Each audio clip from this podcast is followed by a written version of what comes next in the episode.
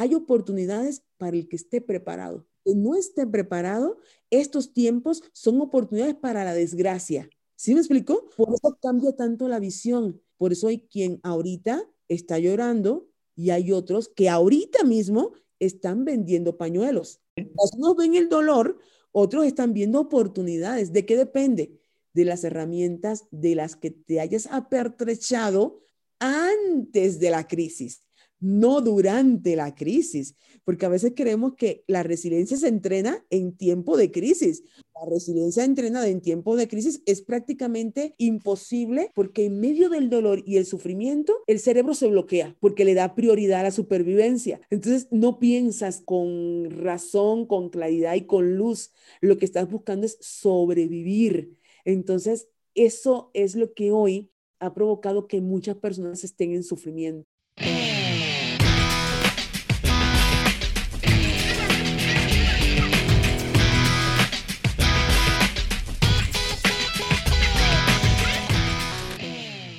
Hola, ¿qué tal mis amigos resilientes? Espero que se encuentren muy, muy bien. Mi nombre es Abraham Fuentes y ya estamos en un episodio más de Resilientes. Y hoy tengo el honor de, me acompaña la doctora Jordán Camazó. Ella es entrenadora de vida, speaker internacional en temas de resiliencia, felicidad, optimismo, motivación, psicología positiva, mindfulness, empoderamiento y liderazgo. También es coach de bienestar y mentora de vida y es CEO de un despacho legal investigadora, escritora, docente y asesor académico. Y por supuesto, fue eh, una mentora que tuve aquí en mi maestría de coaching organizacional. Este, y así es que te doy la bienvenida, Jordanka. Bienvenida a este espacio. Te agradezco mucho que puedas estar aquí con nosotros. Gracias, Abraham. Excelente tarde y excelente momento para intercambiar de un tema tan importante, pero sobre todo agradecida contigo por la invitación y mucho más con tu audiencia. Gracias. Hoy Jordanka nos quiere platicar o que vamos a tratar este tema que dice resiliencia, cómo convertir una crisis, en una oportunidad. Pero antes de que empecemos, Jordanka, a mí me gustaría que tú hablaras un poquito de, de ti. ¿Quién es Jordanka? Uy, Dios. Fíjate que Jordanka, literal, es una personita que nació hace 46 años en Cuba. Llevo acá en México pues ya bastante tiempo, ya, ya corrió el tiempo y hace una fortuna porque llegué a este país con una maleta llena de sueños y esperanzas, fincadas en, en una relación personal que después de nueve años dejó un precioso tesoro que es mi, mi hija y lamentablemente no se continuó la relación, pero continúa la vida, ¿no? Entonces, eso me hizo tomar ciertas decisiones profundas en mi vida, cambiar rumbos, eh, reprogramar mucho mi mente, porque te podrás imaginar llegar a un país extraño, y eso cualquier persona que haya emigrado lo sabe, llegar a un país extraño, lamentablemente eh, ver que tu sueño familiar se quiebra por, por mil razones, ¿no? Los ciclos de la vida y de las relaciones por eso están y bueno, pues dije, ¿qué hago? ¿Me quedo aquí o me voy a, casa? Y dije, no, pues me quedo aquí. ¿Qué tal que, las cosas sean para bien y, por qué pensar que van a ser para mal? Si son para mal o si algo no, no funciona o falla, pues mm, siempre habrá tiempo para regresar a, a la patria. Pero yo estaba tan comprometida, Abraham, con mi trabajo acá en la docencia, con mi despacho legal, tenía, no soy de muchos amigos porque trabajo muchísimo y estudio muchísimo, entonces era de la maestría al doctorado, una especialidad, siempre me la paso así y realmente no tengo mucho tiempo para socializar. Entonces, bueno, pues aquí me quedé, gracias a Dios todo funcionó muy bien, se me abrieron muchos horizontes, el desarrollo eh, fue mucho mayor pues el intercambio, incluso en diferentes partes del país, ya se ha hecho eh, muy importante. Me tocó eh, visitar algunos países como parte de esta misma formación en desarrollo humano. Estuve en Japón en el 2018 eh, dirigiendo un proyecto de inteligencia emocional que aún no termina, pero me ha aportado muchísimo en esta, en esta área visto incluso desde el sentido asiático, ¿no? Donde obviamente practicamos técnicas como mindfulness, conocí un poco más del Ikigai, del propósito. Entonces, cuando llegas y, y puedes compartir esas experiencias con, primero, tus seres queridos, dos, en el ámbito de un docente con sus alumnos, encuentras una riqueza y un intercambio tan profundo que verdaderamente hay personas que me preguntan, oye, ¿extrañas a Cuba? Y bueno, extraño de Cuba el clima, ¿no? Pues eh, realmente donde vivo hace mucho frío y mi, mi, país de origen es un país tropical, es una isla con calor pues 24/7, pero te adaptas, ¿eh? Al, al final de, del día acabas adaptándote, siempre te duele perder música, pues obvio, eh, te duele perder pues eh, las amistades, la familia nuclear, ya me la traje, ya viven conmigo acá en México, pero bueno, quedan los demás, tíos, primos, etcétera. Entonces siempre es, eso es parte de, de la resiliencia, ¿eh? Hablando del, del, tema en cuestión, fíjate claro. que yo creo que los migrantes, cualquier migrante es un ejemplo digno de resiliencia porque cortas literalmente tus raíces y te siembras en otro lugar a empezar de cero. Ves partir, eh, yo perdí a mis abuelitos y no pude ni despedirme, entonces ves partir amigos y entonces es muy doloroso, pero estás pagando un precio y eso es parte de tu crecimiento y de tu fortaleza. Claro, pues qué, qué introducción muy buena y sobre todo, como tú lo dices, el venir de otro país te hace resiliente y, y eso para mí, yo he visto o conozco muchas personas eh, sobre todo ahorita en este tiempo que nuestros hermanos de Venezuela están en todo el mundo. He conocido mucho venezolano ahorita y el ver sus vidas, cómo se tienen que adaptar. He platicado con algunos donde eran empresarios, donde tuvieron que dejar todo, donde de la noche a la mañana no vale nada y venir a un país que aunque es el mismo idioma, no, es el, no son las mismas culturas, este, como tú dices, la familia, los padres se quedan allá, sobre todo cuando ya están mayores. Es todo, todo un proceso y el, y el, y el, me imagino que también para ti el hecho, como mencionas, este, estar a cargo de, de, de una niña, es niña, ¿verdad? La que tienes. Sí. Este, se vuelve un poquito más complicado, sobre todo. No que, eh, no quiero desmeditar el, el, hecho de que un varón sea más fácil, pero como quiera, siempre como que hay un poquito, o no sé si sea cultural, que tenemos un poquito más de cuidado con, la, con, la, eh, con las mujeres, pero todo esto se suma a todo esto que has pasado y quién como tú para hablarnos acerca de resiliencia. ¿Quién mejor que tú que lo ha vivido, que, que lo lleva en la docencia y sobre todo que lo puede vivir y palpar y decir, yo sé que se puede porque lo he vivido? ¿No es así? Literal, sobre todo, eh, mira, te enseña mucho. La verdad, Abraham, yo, yo siempre he dicho mm, y lo practiqué, yo muy jovencita me fui a vivir a España sola, eh, bueno, me, allá me acogió una familia, pero nadie me guió en el proceso, fue por mérito académico de la universidad. Eh, pensé incluso quedarme, pero decidí por un problema, no sé, romántico, regresar uh -huh. a mi país y terminar mi carrera y mi servicio social. Pero mira, las vueltas de la vida, como que no estaba yo predestinada a quedarme en mi país, sino a, a avanzar. Créeme que llegar a otro país no es nada fácil. Y yo sí te puedo decir, y yo, bueno, cada extranjero tendrá su experiencia en México. México es un país muy, muy bonito, pero muy, ¿cómo decirte?, especial. ¿En qué sentido especial? A mí me tocó caer en un estado donde lamentablemente para colocarte en una universidad autónoma, Abraham, es prácticamente, dime qué apellido tienes y te diré si entras o no. Ok.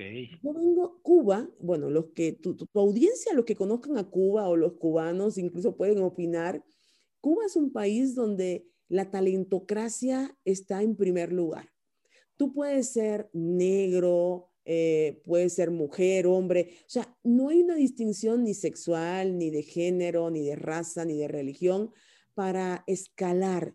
Eh, claro, todo tiene que ver con una cuestión política, si estás afiliado o no al, al sistema político, ¿verdad? Yeah. En mi caso así era, eh, estaban mis, mi, mis papás eran militantes del partido, mi hermana y yo éramos militantes de la juventud y del partido, o sea, teníamos obviamente toda la afiliación política del sistema y eso en Cuba te ayuda porque hay una garantía, por ejemplo, para ocupar ciertos puestos. O sea, tienes que ser, pues, obviamente, de las mismas filas del Partido Comunista y eso me permitió a mí pues escalar muy rápido, obviamente, por mérito, había, un mérito, había un conocimiento de fondo, pero cuando llegas aquí, cuando llegué aquí, yo lo único que traía era una maleta de libro y dos o tres ropitas, ¿eh? No te voy a pensar ni que mucho, porque como dejé a mi hermana allá, en ese momento le dejé casi todas mis cosas personales. Entonces llego aquí y digo, bueno, yo con mi currículum de, ¿qué te digo? 40 eh, páginas, voy a cualquier universidad, porque allá en Cuba trabajé en una universidad y yo, oh, yo pensando que eran las mismas reglas del juego, ¿no? O sea, para que veas cómo uno sale de, de ilusionado. Y dije, no, pues llego acá, voy a la Universidad Autónoma, yo soy investigadora, he escrito, he publicado, mm, voy y me presento con mi currículum y, y si hay que hacer examen de oposición, pues yo lo hago, ya no tengo miedo a ser evaluada porque estoy tan segura de lo que sé que no me da miedo una evaluación.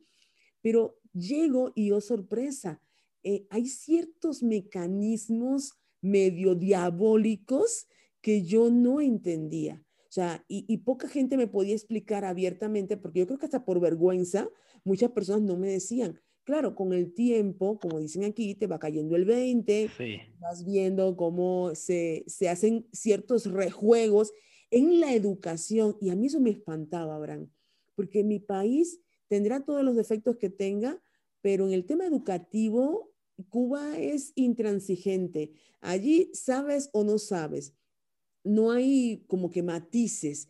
Ahí aprendes o no aprendes, ahí avanzas o no avanzas. Es, un sistema tan, pero tan estricto en cuanto a cómo se toma en serio la educación, porque como, como te digo, como lo que se pondera es el talento, eh, es obviamente la capacidad intelectual de la persona, no había como que mucho juego en cuanto a dobleces o matices eh, políticos. No, no, no, no, no. Allá en Cuba, por ejemplo, para entrar a la universidad era someterte a un examen eh, frente a un sinodal de los mejores y más antiguos maestros de la universidad. No era nada sencillo. Para, además, para rematar, por ejemplo, en mi caso, yo me gradué en el 97 y era obligatorio cuando te graduabas. Eh, en Cuba hay un, se llama sistema escalafonario no, el primer lugar en el escalafón no es el alumno más listo, es el alumno más integral. Tenía que tener buenas calificaciones, investigar, eh, cantar o hacer algo en el arte, aunque sea ir de hacer porra, igual que en el deporte. O sea, tenías que tener una capacidad de integralidad social que te permita llegar a los primeros lugares del escalafón y depende de eso es la ubicación laboral. A mí me tocó la fortuna de ser la primera en mi escalafón el, el máximo de puntuación en Cuba es 5, lo que aquí es 10 en México, allá es 5 y yo me gradué con 5.75 décimas adicionales porque concursos y era así como que polillita de biblioteca, ¿no? Y entonces sí, quedé en el primer lugar y cuando me preguntan qué es lo que quiero, yo siempre dije la universidad, pero ese mismo año se prohibió que los recién egresados se quedaran en la universidad. Y entonces yo me enojé muchísimo, pataleé, lloré porque no era justo. Ya sabes, ¿no? Como uno se pone dramático cuando las cosas no salen como uno quiere. Y bueno, me fui a trabajar a una empresa dos años, porque a los dos años, entonces ibas a la universidad a someterte al examen y, y entonces se evaluaba si podías ser docente de la universidad o no. O sea, regresabas a los dos años. A los dos años regreso a la universidad, pero no renuncio a mi trabajo en empresa. Yo era asesora empresarial de una empresa de confecciones textiles. No renuncié porque yo necesitaba, siempre he sido de la filosofía, Abraham, que un maestro tiene que tener la práctica y tenerla muy fresca. Si un alumno, la peor pregunta que le pueden hacer a un maestro en el salón es, maestro, ¿y eso, por ejemplo, cómo se ve? Es, eso siempre me traumó de la universidad, porque sí tuve maestros muy buenos teóricamente, pero nunca habían litigado. Imagínate, en derecho, un maestro que nunca se haya parado en un tribunal. O, o, un abogado que nunca haya hecho una defensa, ¿no? O sea, ¿cómo vas a dar una teoría si no tienes la práctica que sustente esa teoría? Entonces yo regresé a la universidad como docente adjunta, así se llama. O sea, yo trabajaba y obviamente en tiempo eh, libre compartía docencia. Docencia. te pagaban, además, era literal por amor al arte, porque era un mérito. O sea, ser docente de la universidad es un mérito todavía en Cuba. digamos que es un estatus, algo por decirlo así. Es como tener un estatus en Cuba. Intelectual sí. Okay. Sí. Se mide mucho más y tiene mayor efecto que uno político. ¿Sabes cómo se parece, al, al, esquema alemán? Yo hace muchos, muchos años conocí de un caso en Alemania, era, un, era el ministro de Defensa de Angela Merkel y precisamente a él le, le piden dimitir del puesto porque se le demostró un plagio en su tesis doctoral. Y el New York Times hizo un, un artículo muy interesante donde se afirmaba que para los alemanes los puestos académicos y los grados académicos eran mucho más trascendentales que un grado o un título en el ámbito político, ¿no? A un puesto político. Y, y, ahora que tú lo dices, yo no había reflexionado sobre eso, Cuba es algo similar. En Cuba ser docente de la universidad es un mérito. Ser político, pues mira, ni tanto. Sí, hay, hay una cúpula política que todo el mundo conoce y que bla, bla, bla, pero no es la trascendencia, ¿no? Trasciende más, por ejemplo, en las noticias, en los periódicos, la, la, innovación de un docente, la experticia de un docente, las cátedras de un docente. O sea, Cuba es mucho de la parte educativa. La política es parte de forma que tiene el gobierno y que tiene una misión muy concreta pero en Cuba se habla más de los deportistas, de los médicos, de las sí. Me explico en esa parte. No, eh, la grilla política no es como la vemos en, en todo el resto de los países, sobre todo en Occidente. Eh, es, también es un tema de manipulación política para que no te metas tanto ahí. Yo estoy de acuerdo con todo esto, pero bueno, obvio, eh, me regreso a mi experiencia, porque a mí nunca me ha gustado la política, ni jamás seré eh, una persona que se dedique a la política, porque creo que hay otras áreas en las que puedo aportar más y me siento más identificada. Entonces, bueno, llego a México, voy a la Universidad Autónoma acá en el estado donde vivo y lamentablemente me mandan con el sindicato, o sea, empieza todo el rollo este, ¿no? Bueno, Digamos que te topas con toda una burocracia a la cual tú no, no habías tenido esa experiencia o ese... No, estaba acostumbrada porque yo pensaba que el mérito era lo importante. No, no, no sabía que para entrar eh, hay ciertos canales y mecanismos que no tienen que ver tanto con, el, con la calidad y el calibre docente. ¿Sí me explico? sí, sí, sí hay que hacer examen, por ejemplo, yo he entrado a muchas universidades y a veces hasta se avergüenzan al decirme, ay, doctora, es que hay que hacer examen de admisión. Y yo, no, no te, no te dé vergüenza, yo a las pruebas me remito, o sea, no tengo temor, no tengo miedo porque yo conozco mi, yo siento que nací con esa vocación. eso viene de nacimiento. Mi mamá fue maestra, mi papá también fue maestro, eran profesionistas en determinadas áreas, pero también daban clases. Entonces, chiquita también jugaba con muñecas y enseñaba. O sea, yo la docencia, créeme, Abraham. La traes en la sangre.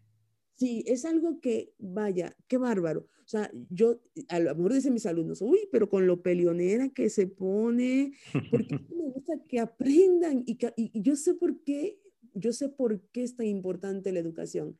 El, el, la verdadera vacuna que salva de cualquier virus o bacteria mental es la educación. Entonces, a veces me molesta ver chamacos que pierden el tiempo y sus papás hacen un esfuerzo eh, grandioso por mantenerlos en la escuela, incluso por pagar educación privada. Y a veces los muchachos no se dan cuenta, Abraham, de lo que se están perdiendo, porque eso es lo que luego los hace quebrarse ante la adversidad. El no tener esos recursos que sí te da la educación, porque incluso cuando un maestro te reprueba y tú tienes que dejar de dormir, tú estás templando el alma. ¿Me explico?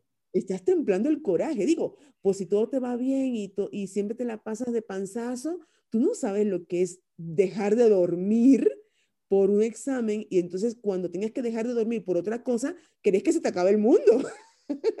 Así es sencillo, ¿no?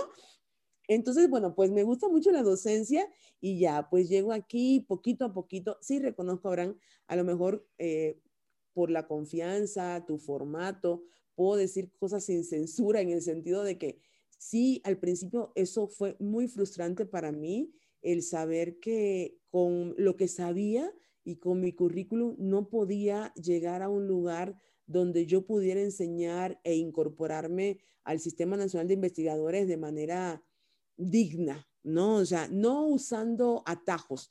Yo soy enemiga de los atajos. Yo, yo Jordanka, en la vida, Dios lo sabe, no, no busco atajos. Yo soy de las personas que cree en, el poder del, de la perseverancia, de la constancia. Soy muy disciplinada, me levanto súper temprano todos los días, de domingo a domingo. Para mí no hay que dormir o no, no, no, no, no. Yo cuatro y media de la mañana, a veces hasta las cuatro, ya estoy despierta pensando qué hay que hacer, monitoreando mi día. Quizás me, ya a las 10 de la noche no rinda lo mismo, pero bueno, créeme que en el día ando con todo, con todo, porque mira, la vida es, tiene tanto que sacarle, tanto provecho, tanto sumo, que eh, vale la pena yo creo que cuando uno muere ya tendrá tiempo para descansar en el más allá. Pero aquí yo no creo en el descanso vano. Sí creo que hay que tomarse pausas, estoy de acuerdo. Yo hay días que digo, hoy no quiero hacer nada, literal, quiero ver una serie de Netflix o quiero ver películas. Y lo peor de esto es que entonces veo la película y estoy pensando, ay, esta película se aplica y puedo poner en tal clase. ¡Chin, Jordanga, que descanses! Ya, ya. No dejas de estar, eh, aunque tú digas que estás de ocio, pero la mente no para, ¿no? O sea, la mente está produciendo. Y mira, Abraham, mientras está produciendo cosas positivas para ti y para los demás, yo creo que vale la pena aprovecharlo. Sí, dime, dime algo. A, mí, ahorita que estás hablando de todo este formato de, de, Cuba, me da vergüenza eh, ver cómo es nuestro formato de educación en México, porque eh, no sé, pues ya llevas aquí varios años, has visto marchas, plantones, Oaxaca, Puebla, y, y, están los dos escenarios donde los maestros dicen que no se les paga bien, pero también está el otro, el otro escenario de, docentes o pseudomaestros que son más política que nada, donde las plazas se venden, se heredan y, no hay, como tú dices, esto, si, si México cambiara su sentido de, de educación, que para mí en lo personal y es un tema muy personal, la educación de México está diseñada para someter al pueblo y para tenerlo en un estatus muy inferior y, yo traigo una lucha muy, muy este, personal con, con la, la, la, educación, sobre todo aquí en México, tanto así que te quiero decir que he sacado a mi hijo de la, de la escuela, de la primaria, porque digo, todo lo que está aprendiendo ahí no se me hace que, que sea algo que le esté sirviendo, este, y, y, ya lo he llevado a otro tema, este, un homeschool donde él va a aprender a su ritmo y las cosas que él quiera y desarrollarse en lo que él quiera y lo estamos aprovechando. Pero regresándome al punto, lo que te quiero decir es, hay una gran diferencia en lo que tú me platicas con lo que nosotros vivimos aquí y creo que parte de, de esto nos hace, volviendo al tema, ser menos resilientes, ¿no? O pienso yo así, tú, no sé qué, tú qué opinas. Estoy de acuerdo, Abraham. Mira, la educación es un problema político. Yo sé que es un asunto espinoso, que habrá pues detractores y personas que, que apoyen, pero sí es un asunto político y según donde tú pongas eh, obviamente el discurso, ahí pones el dinero. O sea, es una máxima. El discurso está en cualquier cosa menos en fortalecer nuestro sistema educativo. Yo lamentablemente, y, digo lamentablemente porque no sabes cuánto me duele, te decía, llevo días en exámenes finales de, licenciatura viendo temas de investigación científica, metodología, eh, estadías empresariales, donde hay que hacer proyectos de investigación, procesos de titulación de alumnos. Lo he visto en diferentes universidades, sabrán, y la problemática es la misma independientemente del costo de la colegiatura de la escuela, lamentablemente no te imaginas cómo están sufriendo mis alumnos con el simple hecho de citar en APA.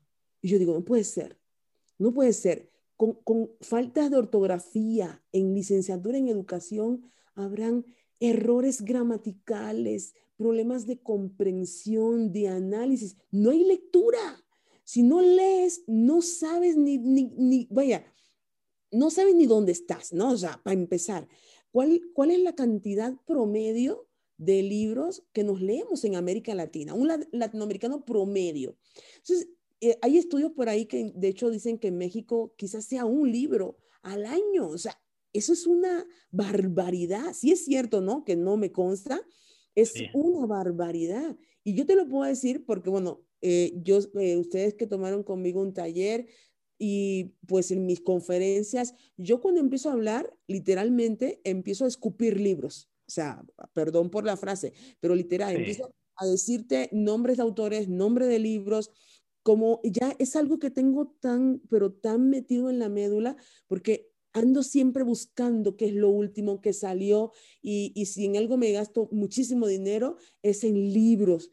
Eh, cada vez que viajo, bueno, cuando viajaba antes del confinamiento, que viajaba mucho, mi parada obligatoria era en Gandhi, en el aeropuerto de aquí, de Ciudad de México. Era obligatorio para mí de regreso a Zacatecas entrar allí y de ahí salía fácil, me gastaba mil pesos en libros. O sea, era, es vicio. Y eso mismo, fíjate, Abraham, lo trae mi hija. Mi hija es polilla, tiene un mega librero, se ha leído no sé cuántos libros, devora libros. Y mucha gente me dice, oye, ¿cómo haces para que Alejandra lea? Y yo le digo, es que yo no le hago. Los hijos aprenden por el ejemplo. Claro. Igual que los alumnos. O sea, si el maestro no le habla a sus alumnos de libros, de información, pues el alumno tampoco. E, e, es, que somos espejo. Al final de cuentas, es la labor del, del, docente. Y en Cuba habrán desde chiquitos, y los cubanos que ojalá escuchen tu podcast van a saber perfectamente, el primer libro que te lee un cubano es La Edad de Oro de José Martí. No hay niño en Cuba, yo con 46 años te puedo recitar Los zapaticos de Rosa, que es uno de los poemas de José Martí. O sea, José Martí es el héroe nacional de Cuba, es el gran poeta nacional de Cuba, y, y, a partir de lo que, de su obra, que además de ser, de haber sido un político, tiene una obra extensa, sobre todo dedicada a los niños, oye, la gente en Cuba desde que se levanta es con un libro en la mano. Quizás, fíjate, quizás en los últimos años con la crisis económica esto haya disminuido muchísimo. ¿Por qué? Porque ya no hay la misma cantidad de libros, por, por mil razones económicas. Pero en mi infancia era muy normal levantarte y es más, ir a la mesa. Yo me acuerdo que mi mamá nos regañaba mucho, mi hermana y a mí, porque íbamos a la mesa con el libro en la mano. No lo queríamos soltar. Y esa parte marca mucho la calidad de la educación, la cultura general. No solamente que, el chico aprenda cosas con alfileres, sino que profundice, que reflexione, que cuestione. ¿Tú crees que a un gobierno en América Latina le gustaría tener ciudadanos reflexivos, argumentativos y analíticos? No, no, no, para nada, es todo lo contrario. que es un gran escritor mexicano, que un lector es sumamente peligroso. Entonces, ahí es como un plan de manipulación, ¿no? Es plan con maña. Te digo que te eduques, pero te resto el, el rigor de la educación porque así tú no tienes ese nivel de comprensión. Y yo te digo hasta dónde, ¿no? Ah, ah, exacto, yo le digo a mis alumnos, habrán siempre, sobre todo a los abogados, por favor, tienen que aprender a leer entre líneas. No todo está en el renglón que lees. Tienes que ir más allá. Pero habrán, si en su primera infancia, por ejemplo, no se leyeron a Harry Potter y abrieron su mente a la imaginación, hay mucho de imaginación, hay mucho de creatividad, hay mucho de innovación, hay mucho de conexión y de información internacional que tú puedes vincular con lo que estás leyendo en la prensa y entiendes que no todo lo que aparece en prensa o que te dicen los medios es verdad. Es correcto. Tú buscas la verdad, pero para buscar la verdad tienes que tener una base educativa y formativa que te haga buscarle la quinta pata al gato, porque si no, nunca vas a entender que lo que te dicen no siempre es lo que es. Y entonces, lamentablemente, si el sistema educativo no es eh, fiero, literal, ¿eh? hay que ser una fiera, porque mira, Abraham, al final de cuentas, cuando tú sales a otro país, cada uno de nosotros lleva a su país a donde quiera que vaya. O sea, yo traigo a Cuba, yo soy Cuba. O sea, soy una persona, soy una ciudadana o originaria, más bien, porque ya soy ciudadana mexicana, pero soy originaria de Cuba y donde quiera que yo vaya, yo hablo por mi país. Claro. te pones a pensar que cada uno de tus ciudadanos es una extensión de tu marca país, deberíamos pensar mejor qué tipo de educación le estamos dando a nuestros ciudadanos para que se vuelvan esa extensión positiva allende las fronteras, ¿verdad? Claro, sí, pero fíjate, Coco, eh, partiendo de este punto, que, eh, digamos que a las entes del poder no les gusta o no, no están dispuestos a, a que la población tenga conocimiento, que la población esto tenga otras bases para poderse desarrollar. Eh, nosotros como ciudadanos, porque sin duda hoy la información está, está abierta para todos. Sin duda hoy tenemos acceso a, información que no teníamos hace 5 o 10 años y que hoy los jóvenes, eh, de alguna forma, ahorita tú me decías que tu mamá te regañaba porque te ibas con el libro, ahora les tenemos que regañar porque están con el celular en la mesa. Este, y ahora su, su fuente o sus bases es las redes sociales, lo que dicen en las redes, la otra vez me sorprendió mi hija diciendo, ¿y sabes qué van a hacer esto y esto? Le digo, ¿y dónde? ¿Quién te dijo eso? Ah, no, es que en Facebook, le digo, no creas todo lo que dice allí, o sea, eh, ve con ellos, pero partiendo de este hecho, ¿qué herramientas pudiéramos nosotros empezar a desarrollar o que, nos, que les demos a nuestros hijos para que puedan desarrollar este despertar, esta, estas ganas de, de querer salir adelante? Eh, ¿qué, ¿qué, pudiéramos hacer, Jordanka? ¿Qué, ¿Qué, nos puedes aconsejar? Yo creo que lo más importante es dejar de vivir en piloto automático. Ok. Estamos viviendo en modo zombie. Hoy el 90% de, de la población mundial está pasando por una situación compleja. Eso nos queda clarísimo, es global pero no todo el mundo en medio de tanta adversidad está dormido, por eso digo un 90%. Hay mucha gente que está despierta y que estos procesos eh, sanitarios o este proceso sanitario lo ha tomado como un trampolín para crecer, avanzar, escribir, por ejemplo, crear, diseñar, rediseñarse, reconstruirse. Entonces, hay personas que están despertando y están dejando de ser zombies. Yo creo que hoy ser papá de esta nueva realidad, ser padres de familia, sobre todo los que somos padres de adolescentes, tenemos una obligación imperiosa con la historia porque lo que hoy estemos haciendo con nuestros hijos va a determinar el futuro del planeta. ¿eh? O sea, nosotros como quiera que sea, vamos ya para la otra vuelta, la última vuelta de la rueda, pero nuestros hijos ahorita, los adolescentes, esta generación centennials, se quedan con una misión de transformar el planeta en un plazo que no es muy lejano, pero si no le damos ahorita las bases para fortalecerse, para sostenerse, para gestionarse emocionalmente, van a quebrarse. O sea, esta situación es muy dura. Y los que logremos sobrevivir, tenemos que prepararnos para situaciones peores. Y no es que me vea fatalista ni pesimista. Ojo, lo que pasa es que tampoco podemos ser tan idealistas o caer en un optimismo irreal o, de estos, eh, la tiranía del optimismo, ay, vamos a salir todos bien y todos felices, comemos perdices. Ya hemos hablado, el optimismo no es así. El optimismo es saber, ok, esto, me, esta situación que no desconozco, que acepto, tiene una enseñanza. Tengo que, de esa enseñanza, ojo, uno, anotar la lección. Dos, repasar la lección. Tres, construir un nuevo conocimiento, porque eso es lo que me enseña esa lección, porque se van a venir tiempos difíciles. En algún momento, yo siempre he dicho que la vida nos tiene una emboscada. Y no me refiero a una pandemia, no, necesariamente tiene que ser una pandemia como esta. Puede ser la pérdida de un ser querido, la pérdida de, un familiar cercano, como un hijo, una pareja, un trabajo, no sé, cualquier adversidad que se presente en la vida de un ser humano. Entonces, no podemos ahorita facilitar tanto las cosas que, que parezca que no pasa nada. No, no, no. Sí pasa, pero esto que pasa va a pasar, pero tenemos una obligación. La obligación es aprender.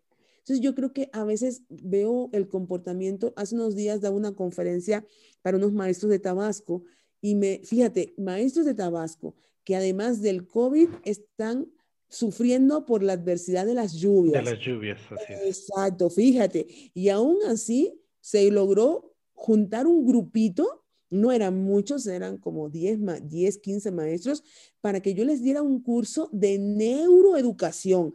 A pesar de toda la desgracia, ellos aún así siguen preparándose. ahí te das cuenta que no todo el mundo está perdiendo la lección. Es ese 10% del que hablabas. ¿Perdón?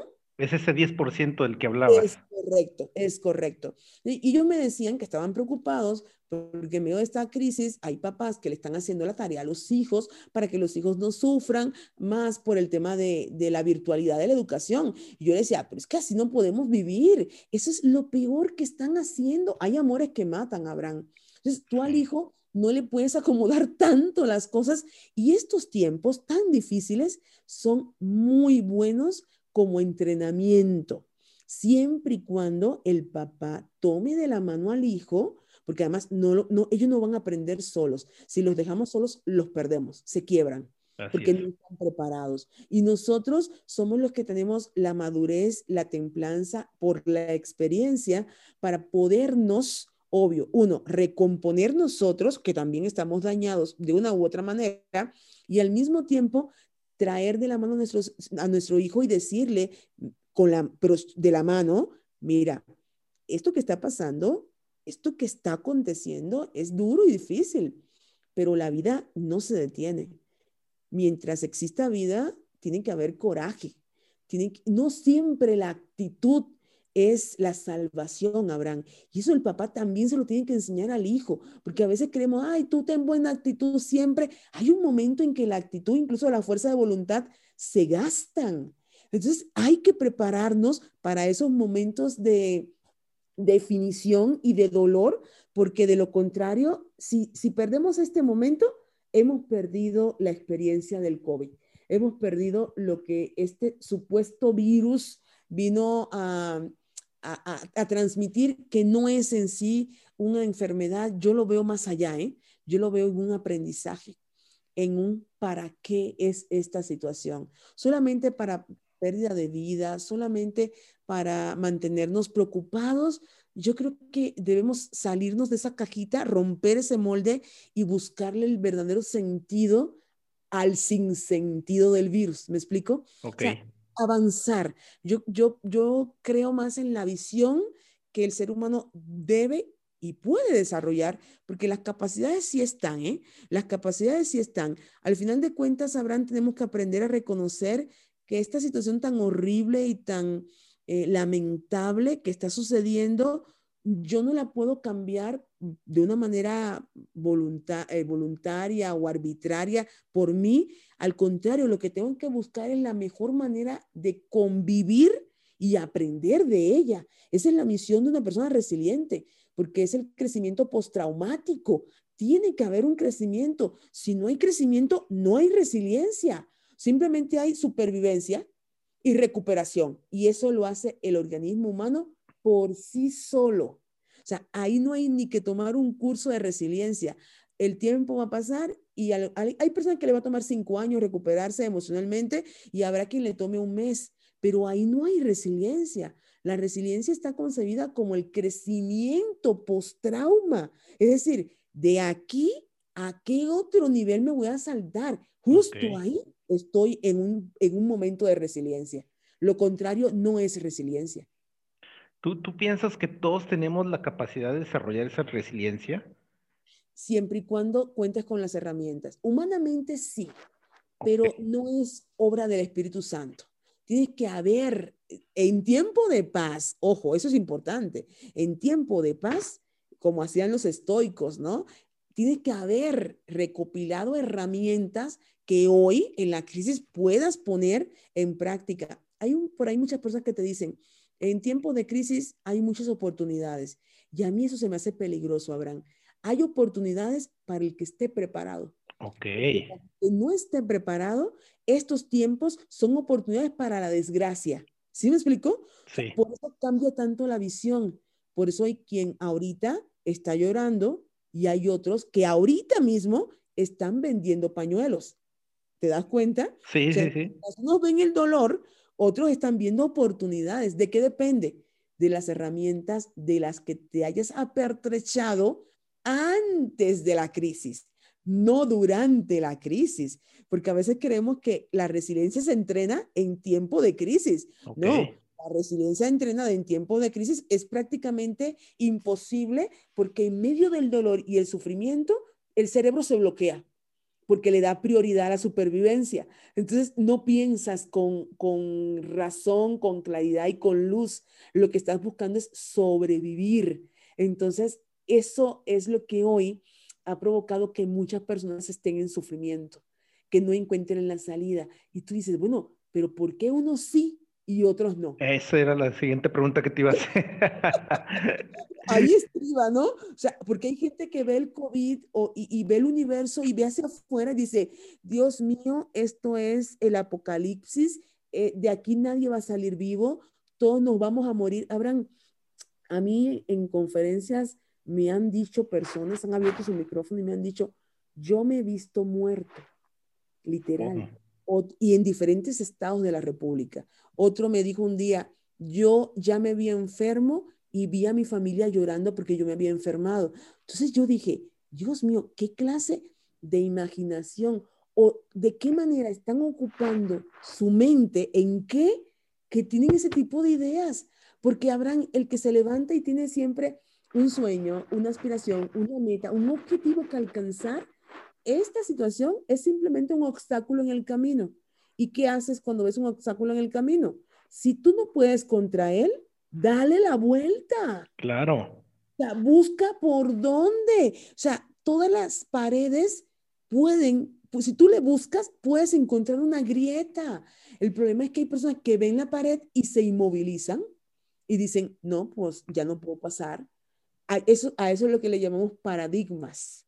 Cuando aparece ese paradigma que tú lo ves como la realidad, entonces dejas de, de buscar la salida y huyes, te bloqueas o intentas romper a la fuerza la pared y entonces tampoco vas, ninguna de las tres opciones es adecuada.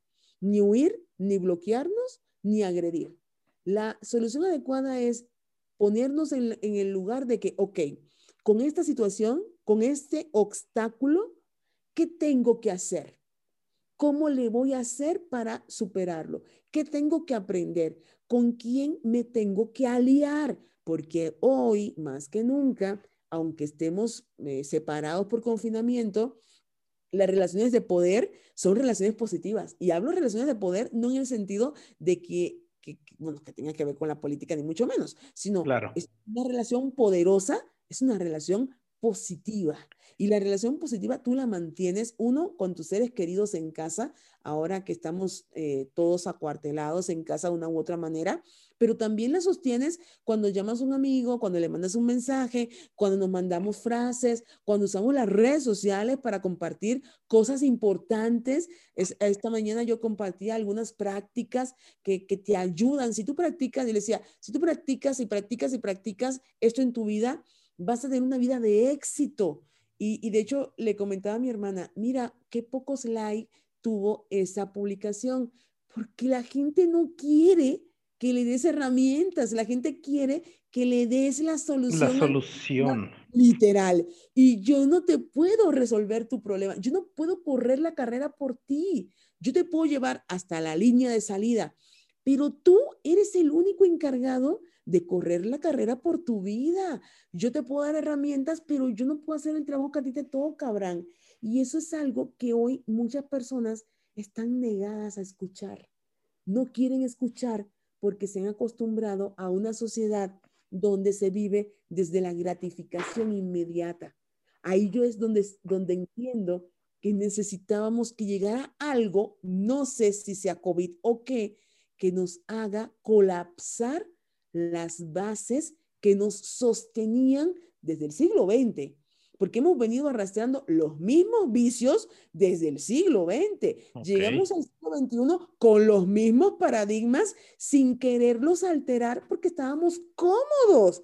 ¿Qué pasa? Que llega un bicho y nos dice que todo aquello que nos dijeron, ahora hay que reestructurarlo y empieza la resistencia del ser humano a no querer cambiar.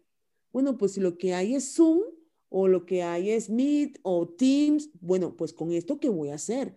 Con esto, ¿cómo voy a, a, trascender? Eh, por ejemplo, ahorita las reuniones con mis clientes, en vez de por teléfono, ¿qué tal si te mando la liga de Zoom y nos vemos? O sea, antes, ¿tú, tú, tú hubieses imaginado eso antes? No. Clientes por teléfono y ya, ¿no? Pues ahorita dices, oye, yo creo que cualquier ciudadano de a pie, mínimo la versión gratuita de Zoom la tiene y te mando la liga y nos vemos cinco minutitos, que ya ves que dura como 40 minutos, creo. O sea, sí, 40. minutos hacemos una llamada, una conferencia pequeña por Zoom, nos vemos, me ves, porque vista hace fe. Entonces, es mucho más efectivo. Eso me lo regaló el confinamiento. El confinamiento. Exacto, es buscarle la parte positiva, porque si nada más te quedas esperanzado y anclado a las noticias tóxicas todo el día, Abraham, no te imaginas el daño que eso le puede causar a un ser humano, no solamente ahorita, ¿eh? a la posteridad. Sí. el, enviciarnos en esa toxicidad. Sí, sí, que en eso concuerdo mucho contigo. Eh, eh, platicaba yo con mi esposa hace unos días y le decía, mira, los dos llegamos a la conclusión de que realmente el COVID no está matando a las personas, el miedo es el que la está matando porque ya llegan, eh, ya cuando ellos dicen, no, yo no quiero entrar al hospital porque si entro al hospital me voy a enfermar más, me puedo morir, o sea, el miedo literalmente es el que está matando a, las personas. Y, muchas personas me pueden decir todo lo contrario, pero yo, yo creo que todo lo que pensamos lo, lo atraemos y, eso es lo que nosotros vivimos. Entonces, eso me, encanta lo que tú dices, que hay que verle el lado bueno a las cosas. O sea, siempre he tratado de yo de verle lo positivo a todas las situaciones adversas, porque en eso encuentras muchas riquezas y encuentras realmente el crecimiento. Eh, el crecimiento de decir, ah, mira, antes esto se hacía así y ahora ya lo podemos hacer así.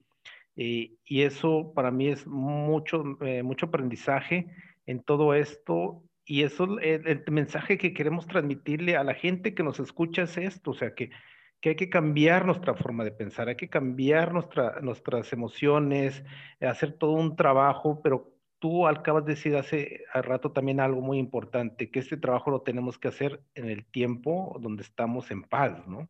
Y ahorita en crisis es sacar estos recursos. Es correcto. Mira, Abraham, en el fondo, ¿sabes por qué muchas personas hoy se aferran a ver al, COVID como lo peor porque es cómodo. O sea, es muy, es, la, persona que vive, vive desde el victimismo aprendido siempre va a buscar una justificación para no hacer, para no trascender, para no crecer. No, es que yo no puedo innovar porque como hay virus y todo está cerrado, pues no puedo vender o yo no puedo crear un negocio porque como me corrieron de mi empresa, ahora no tengo dinero. O sea, siempre están buscando el pretexto perfecto para ver cómo se escudan de ese victimismo aprendido que lamentablemente viene de, nuestra educación pasada, eh, son vicios, son creencias, donde vives, decía Denise Dresser en un discurso, eh, el así decía, eh, literal, el mexicano vive con la mano extendida esperando la dádiva del presidente en turno. Así es. Cuando yo hice discurso en el 2006, que ella dio ese discurso, eh, creo que fue en el Poli, en el Politécnico Nacional, yo decía, madre de Dios, qué fuerte, porque yo, yo que vengo de un país, entre comillas, pobre, porque mucha gente dice, es que Cuba es pobre. Y yo siempre he dicho, la pobreza no es un estado de bolsillo, la pobreza es un estado de mente. la mente es pobre, no, no el ser humano. Ningún ser humano es pobre. El ser humano tiene, o sea, tú, tu esposa, tu hija, mi hija, yo, tenemos los mismos recursos biológicos como seres humanos. Tenemos, todos tenemos un cerebro que no se configuró para que eh, busquemos la felicidad en primer plano. Nuestro cerebro se configuró para que busquemos la supervivencia en primer plano.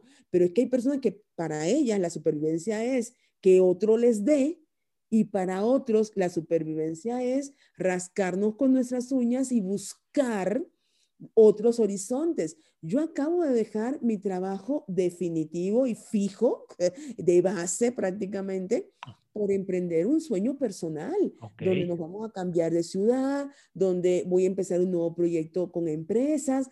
y hay mucha gente que dice, no inventes, más vale pájaro en mano que cien mm. Ve la creencia limitante. O sea, si el pájaro que tengo en la mano no me satisface a mi nivel de necesidad actual, ¿por qué diablos lo voy a retener? Es que hay crisis. ¿Cuál? Si hay el crecimiento de empresas como Amazon, Zoom, Netflix, o sea, hay empresas que hoy están creciendo, Abraham. Hay crecimiento, hay abundancia. Dice José Luis Parise, un gran psicoanalista argentino, a mí me encanta sus clases porque él precisamente dice que en tiempo de peste debe aumentar la pisti y la pisti es la autoconfianza. Entonces, cuando tú estás en una posición de, que tú sabes cuáles son tus herramientas, cuáles son tus recursos, cuáles son tus posibilidades, tus habilidades y tus destrezas, Abraham, créeme, no hay crisis, no hay miedo. Yo acabo de vivir hace dos meses, terminé, dos, tres meses, un libro, bueno, es mi segundo libro, se llama Miedo, expresión de la valentía, por lo que tú decías hace un rato. Es el miedo, yo estoy de acuerdo, es el miedo lo que hoy está matando a las personas porque ese miedo, además de debilitar el sistema inmunológico, nos hace sentirnos menos ante la adversidad. El miedo es un pésimo enemigo, Abraham. Al miedo hay que gestionarlo ya urgente, a la voz de ya, porque si tú dejas que te atrape, te, te juro que no solo te enferma, te mata. Y no solamente de COVID, de eh, falta de, aspiraciones, de falta de sueños. Hay personas que tienen 20 años, están muertas aunque las entierren con 80, porque a los 20 años tú le preguntas, ¿y qué quieres para tu vida? No sé. ¿Y qué quieres estudiar? No sé. ¿Y en qué quieres trabajar? No, pues no sé. imagínate tú, Abraham, tener 20 años, tener 30, 50 y no saber qué quieres en tu vida. Eso es estar muerto. Eso es tener miedo. ¿A qué? A no ser suficiente, a, que lamentablemente quizás no cuente con... empiezan todas las creencias parásitas que habitan en tu mente subconsciente a florar, ¿no? Y empiezan a, a, cobrar vida, pero ¿quién le está dando vida? Claro. ¿Quién? Exacto. ¿Quién les está alimentando? Pues ¿De dónde las alimentas? Literal, literal. O sea, yo no te voy a decir, porque también, habrá, no se puede engañar a nadie diciéndole que la situación está sencilla. No, no, no, no, no. La situación es una situación, una situación compleja en cualquier parte de este universo y de este planeta. Pero, pero, si yo confío en mis capacidades para buscar alternativas y salir adelante, te digo aquí lo que dijo Henry Ford, tanto si crees que puedes como que no puedes, estás en cierto si tú te, dedicas, acuérdate que aquello en lo que te enfocas se expande. Si tú te dedicas a pensar que no vas a salir porque hay virus, que no vas a convivir porque hay virus, que no, hay que salir a trabajar porque hay gente que se tiene que ganar el pan desde la mesa de su familia, Abraham. No todo el mundo puede estar en casa. Hay personas que viven del diario y hay que entenderlo. ¿Qué se les pide? Por Dios que se cuiden hay que usar los medios de protección que nos indican las autoridades sanitarias con, objetividad. ¿Me explico? O sea, poner tu cubrebocas, usar tu gel, evitar aglomeraciones. Hay que tomar medidas, pero hay que seguir viviendo porque la vida no se ha detenido. O sea, lamentablemente nos hemos dado cuenta que la vida va a seguir con COVID. Ojo, con COVID va a seguir la vida. Entonces, ¿qué me toca a mí hacer? ¿Qué es lo que tengo que hacer? Y ahora, ¿qué tengo que hacer? Seguirme cuidando, empezar a buscar alternativas, salidas, caminos, porque solamente así florece la esperanza. Y hoy la esperanza es la emoción que todos los seres humanos necesitamos despertar, que nos permitan transitar a un año 2021 con salud, obviamente con salud personal, pero también con la esperanza, con el sueño, con el ideal, que esto va a pasar. En la vida todo pasa. En la vida lo bueno pasa, lo malo también pasa, pero tenemos que estar conscientes de que debemos recorrer el camino. Sentarnos, Abraham, eh, en el borde de la banqueta a esperar que llegue la vacuna, a mí me preocupa. Sí, sí, sí. Esa posición, ¿verdad? Esa posición de inacción es preocupante en los seres humanos. Yo sé que el, el paso o el recorrido no va a estar sencillo. Los pasos son más lentos, eh, somos más cuidadosos. Para eso sirve el miedo. Esa es, la, esa es la función verdadera del miedo, mantenernos a salvo, pero la conciencia es la que te dice cuándo sí cuando no. Cuando dar ese paso. Es correcto, cuando das el paso y cuando no. Ok, eh, fiesta familiar en Navidad, no, bajo ningún concepto. Hacemos la fiesta en Zoom. O sea, ¿hay, alguien se ha puesto a pensar, vas, ay, qué aguada fiesta. No, qué aguada no. Qué fiesta tan consciente. Ponemos una sola música, nos conectamos, hablamos, hacemos un video chat familiar. Qué padre. Cada cual con, con lo que tenga en ese momento comer no es lo que comes, es con quién lo haces. Y no es ni presencial. Hay gente que está en presencial y se quiere matar. Entonces, no me digas que lo presencial es la salvación. Claro. Entonces, por ahí va, Abraham. E, entrenar la resiliencia no es sencillo, no es decir, ay, qué bonito, todos vamos a poder. No, no hay que ser tan romántico. Yo, yo no soy muy romántica en ese sentido. Yo soy más de creer que lleva trabajo. Hay que incluso el lápiz, ¿eh? Hay que escribir sueños, propósitos, estrategias, hay que escuchar videos, ver tu podcast, informarse. Informarse. Claro, porque, pero informarse de cosas positivas, de cosas proactivas, de claro. de a ver qué está pasando, cuáles son eh, esos últimos avances que han hecho las empresas para que veas la dirección que se está marcando en el mundo. Del negocio. Exacto, porque si te pones a contar cuántos muertos hubo en el no, día. No, no, no, Imagínate, ¿no? O a ver una película de, de virus y bacterias en, Netflix. no, pues no, no va por ahí. No sabemos a veces con qué recursos. Por eso a la resiliencia hay que, hay que darle herramientas. Hay que decirle a las personas, bueno, entrena la respiración consciente, practica la meditación, mindfulness o cualquier otra, practica la gratitud, practica la autocompasión. O sea, hay una serie de herramientas que hoy nos mantienen a salvo, pero volvemos a lo mismo. Tienes que estar, obviamente, en una posición de tú decidir de manera deliberada de quererlo hacer, porque de lo contrario no te va a funcionar. Claro, muy buena plática contigo, Jordanka. Y sí, ya no te quiero quitar más el tiempo, sé que tienes que calificar exámenes de tus alumnos y todo eso, pero se me hace todo esto, lo último que tú dijiste, practicar respiración, meditación, son herramientas que están al alcance y que son muchas gratuitas que podemos encontrar e-, en redes sociales y este, es cuestión nada más de buscar y lo encuentras. Así como encuentras lo malo, también encuentras lo bueno. Este, y te agradezco muchísimo tu tiempo, todo esto que tú nos acabas de platicar vale oro para que podamos eh, ponerlo en práctica todos nuestros oyentes. Eh, y pues por último, algo que quisieras decirle a mi audiencia, algo, algún consejo ya para despedirte.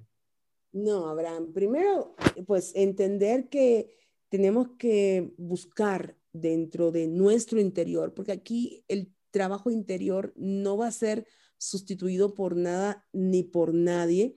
Hay que afrontar lo que sea que te esté pasando en este momento con una actitud gentil, bondadosa, amorosa hacia ti mismo. Y esto no significa que te tenga que gustar lo que te está pasando, pero dejas de pelearte y de resistirte y tienes más energía y obviamente pones todos tus recursos creativos para preguntarte cómo puedo, cómo puedo salir de aquí, qué es lo que debo hacer para avanzar.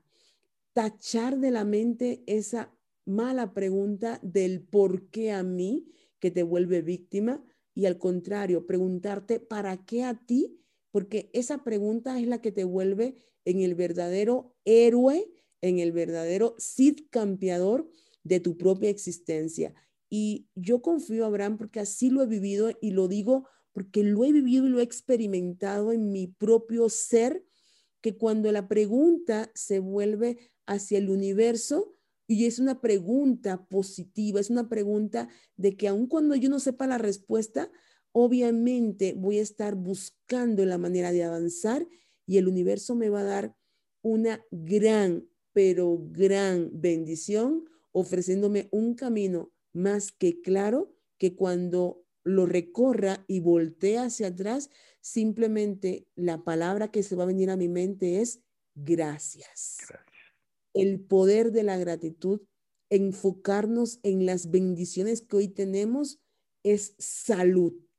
Dejar de criticarnos, dejar de destruirnos, dejar de autosabotearnos y dejar de enfocarnos en el exterior buscando lo que aún no hemos logrado, es regresar a nuestra esencia, es salvar a ese ser interior que necesita salir al mundo, enfrentarlo con la gallardía, el optimismo, la confianza y la esperanza basada en que un mañana va a ser mucho más trascendente. Yo creo que si nos quedamos con esa reflexión, analizamos nuestra vida, Abraham, y nos volvemos los verdaderos guerreros y gladiadores de nuestro mundo interior, entonces solo así van a llegar las respuestas y va a llegar el camino apropiado para salir adelante en medio de esta o de cualquier otra crisis que se presente en la vida, porque esas siempre van a estar como el experimento perfecto para demostrar de qué estamos hechos. Muchísimas gracias, Abraham, por regalarme este tiempo con tu audiencia. Espero que lo disfruten y que me manden comentarios y me sigan en redes sociales. E, eso, a eso iba. Jordanka, ¿dónde te pueden encontrar? Este, yo como quiera aquí eh, paso tu información, pero si tú nos guste, ¿qué, ¿qué, estás haciendo ahorita? ¿Qué proyectos traes ya, ya por último y dónde, dónde te pueden encontrar? Mira, ahorita de hecho estamos abocados en un workshop navideño, como muchas empresas tienen a sus colaboradores en casa. Yo les estoy proponiendo celebrar una Navidad diferente con un workshop que les permita celebrar en familia la posada navideña de la empresa dándoles una herramienta, se llama 2021 Renacer de la Esperanza, donde vamos a poner en práctica, pero es a nivel empresarial, herramientas que les permitan a los colaboradores sentirse más tranquilos, confiados y seguros y restaurar sus actividades productivas al 2021 con mayor optimismo, porque sabemos que una persona optimista es mucho más productiva, eficiente y feliz. Entonces, eso es lo que tenemos ahorita en puerta, este workshop para las empresas que obviamente compartan con sus colaboradores y sus familiares este momento trascendente de Navidad, que es un momento que se debe celebrar, nada más que se va a celebrar de una manera diferente. Y pues me encuentran en redes sociales, en mi página de Facebook, que es doctora Jordán Camazó. En Instagram y en Twitter me encuentran como arroba Jordán Camazó. Y de todas formas, bueno, pues acá estamos contigo, cualquier eh, duda, pregunta. Yo con gusto el día que me invites me organizo. Yo sé que ha sido complicadísimo ajustar nuestros tiempos a la agenda, pero mira, el tiempo de Dios es perfecto. Claro. Entonces, en otra ocasión, espero que me vuelvas a invitar. Claro que sí. Hablamos de, del tema que quieras, porque el tema, hablamos de muchos temas. Sí. abrimos muchas cajas de Pandora. Entonces, hay que prepararnos para la avalancha de comentarios. Claro, porque me van a decir, oye, ¿y esto por qué no andaron más aquí? Pero bueno, ya lo estaremos programando. Así será, Abraham. Muchísimas gracias Te mando un gran abrazo, muchas bendiciones para ti y tu familia en esta Navidad y espero que sigamos compartiendo de esta manera tan bonita que ayuda a los demás a crecer y avanzar. Igualmente, Jordan, un abrazo de regreso y muchas, muchas gracias por estar aquí y compartir con nosotros. Pues bien, amigos, nos vemos hasta la próxima.